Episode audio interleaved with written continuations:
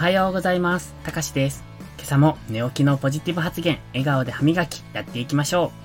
今日も絶好調です。今日は自分の頭で考えるというタイトルでお話しします。高校への進学、自分で考えましたか？大学は誰かが勧めたところに行ってませんか？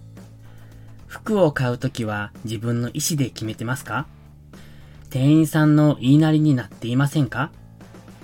そう、自分の頭で考えるとはこういうことを言います。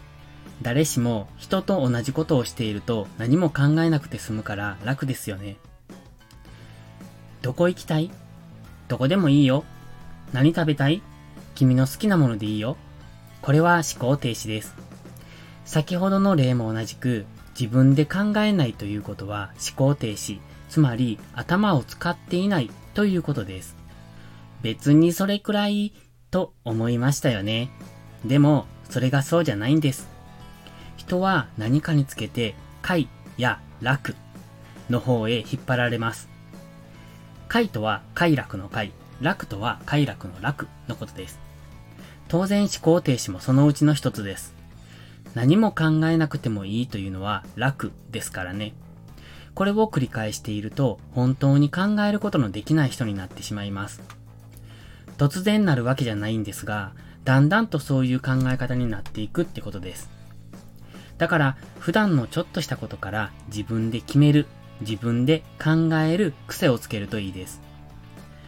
レストランでの注文時は、あなたと同じものやいつもと同じものではなく、今日はちょっと違ったものにしてみようとか、店員さんの勧める服は本当に自分に合っているのか、いつもとちょっと違ったセンスにも手を出してみるかとか、そんな風にいつもと同じ誰かの言いなりではなく自分で決めていくことが大切です。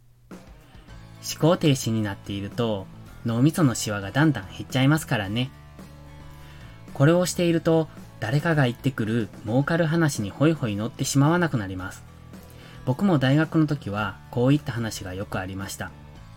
世間知らずの大学生がカモにされるのはよくわかりますが、これも普段から自分の頭で考える癖をつけていけば回避できるのかもしれません。